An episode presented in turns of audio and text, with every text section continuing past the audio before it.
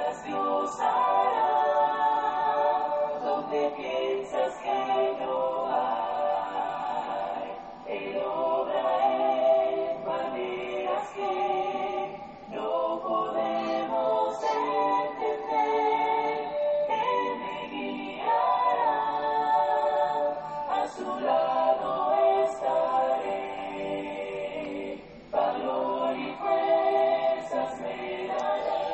Una vez más, gracias damos a Dios por la oportunidad que nos da de meditar en su palabra.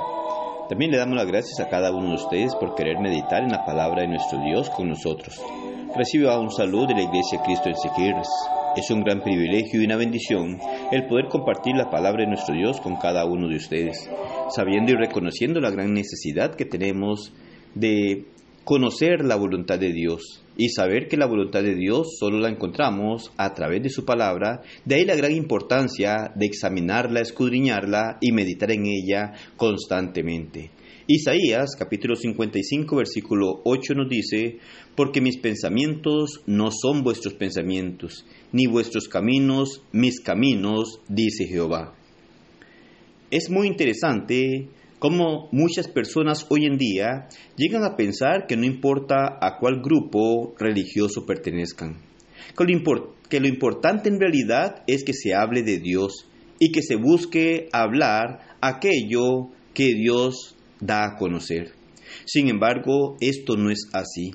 Dios nunca ha dejado al hombre vivir de acuerdo a sus pensamientos, ya que Dios es claro a través de su palabra. Al mismo tiempo, debemos comprender que aunque Él nos marca un camino, nos muestra lo que debemos de hacer, debemos de saber y comprender que no obliga al hombre a seguirlo, ya que le da el libre albedrío. El hombre decide si hace lo que Dios ordena o hace algo diferente. Pero debemos tomar muy en cuenta lo que dijo por medio del profeta Isaías. Él dice, mis pensamientos no son vuestros pensamientos. Por esta razón el hombre no tiene libertad para pensar o creer cómo hacer las cosas. Debe conocer el pensamiento de Dios. Debe saber qué es lo que Dios quiere, qué es lo que Dios demanda. Debe apegarse a la manera en la que Dios ordena y para poder conocer el pensamiento de Dios, debemos comprender también que hay una gran necesidad de conocer su palabra. Si no conocemos su palabra, es imposible saber cuál es el pensamiento de nuestro Dios, porque Él nos habla por medio de ella. No es por medio de un sueño, no es por medio de nuevas revelaciones, sino es por medio de su palabra ya revelada a los apóstoles hace casi dos mil años en donde Él les prometió que el Espíritu Santo les iba a guiar a toda la verdad. De esta forma, dio a conocer su voluntad, dio a conocer lo que Él quiere que el hombre haga y hoy en día debemos nosotros de respetar su palabra en donde nos muestra, nos ordena y nos demanda qué debemos de hacer. Es la única manera en la cual podremos nosotros conocer el camino correcto. Porque dice Jehová, mis caminos no son vuestros caminos. Aunque el hombre crea ir por el camino correcto, si éste no es de acuerdo a lo que Dios establece, está errando. Si este camino que nuestro Señor marca es un camino el cual el hombre debe de obedecer y el hombre va por un camino diferente al que el Señor ha ordenado a través de su palabra, sería un camino equivocado. Esto es algo en lo cual debe alertar al ser humano hoy en día y saber que él no tiene autoridad para marcar un camino si es diferente al que Dios marca a través de su palabra. Solo nuestro Señor tiene esa autoridad. Algunas personas piensan ir por caminos correctos, pero Jesucristo nos dice en Juan 14:6, yo soy el camino, la verdad y la vida. Él es el único que puede llevarnos a vivir eternamente con Dios. No es cualquier camino por el que podamos ir, porque ningún camino nos va a llevar a Dios, sino Jesucristo mismo.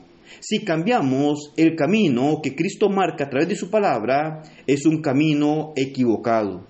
estamos desviándonos de la verdad y del camino de nuestro Dios y nos va a llevar a una condenación. Debemos comprender nosotros que nuestro gran Dios, el Padre Eterno, nos habla a través de su Hijo. Y esto lo hace por medio del Nuevo Testamento. Debemos de tener la claridad de lo que Dios nos habla a través de su palabra, saber y reconocer que la Biblia está compuesta de dos grandes partes, Antiguo Testamento y Nuevo Testamento, y que hoy Dios nos habla a través de su Hijo, nuestro Señor Jesucristo, y esto lo muestra a través del Nuevo Testamento. Hebreos capítulo 1, versículo 1 y 2, claramente nos enseña en estos tiempos cómo es que Dios se comunica con el hombre y es a través de su Hijo. Y su Hijo nos ha dejado la palabra escrita para que comprendamos, conozcamos y reconozcamos qué es lo que debemos de hacer para agradar a Dios.